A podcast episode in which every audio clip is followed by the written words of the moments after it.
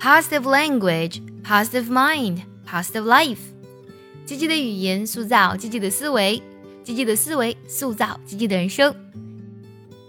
今天分享一句超有哲理的英文：You only live once, but if you do it right, once is enough。句子比较短，我们来看一下。You only live once，你只 活一次。那么，once 这个单词在这里指的是一次、一回的意思，它非常的实用。举个例子，比如我只去那儿过一次，这个句子就可以这样说：I've only been there once。接下来我们来看，But if you do it right。但是呢，如果你可以正确的做它啊，我们说这个 do 其实啊，它指代的是前一句的 live，就是活、生活的意思。那么翻译过来呢，也就是说，哎，如果你活得正确了，你活得对了，once is enough，那么一次就够了。我们梳理一下这句话：你只活一次，但如果你活对了。一次就足够啦。You only live once, but if you do it right, once is enough。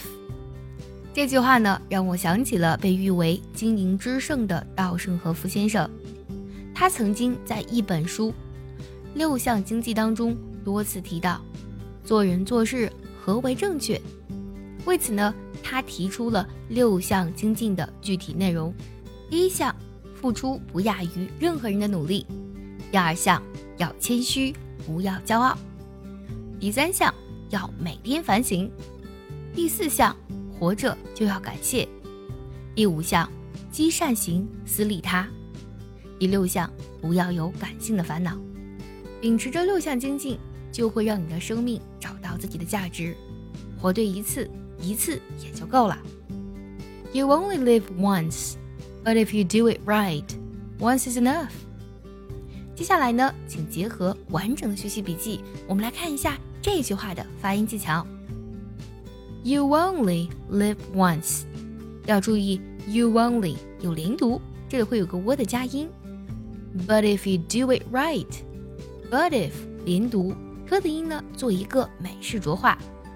But if，but if，but if you do it right。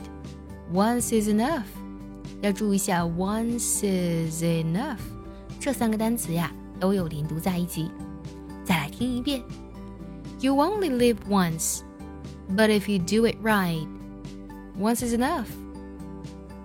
最后我们来看一下这一句话该怎么来断句呢？You only live once, but if you do it right, once is enough。喜欢这期节目，记得点赞收藏，也可以转发给需要它的人。See you next time，拜拜。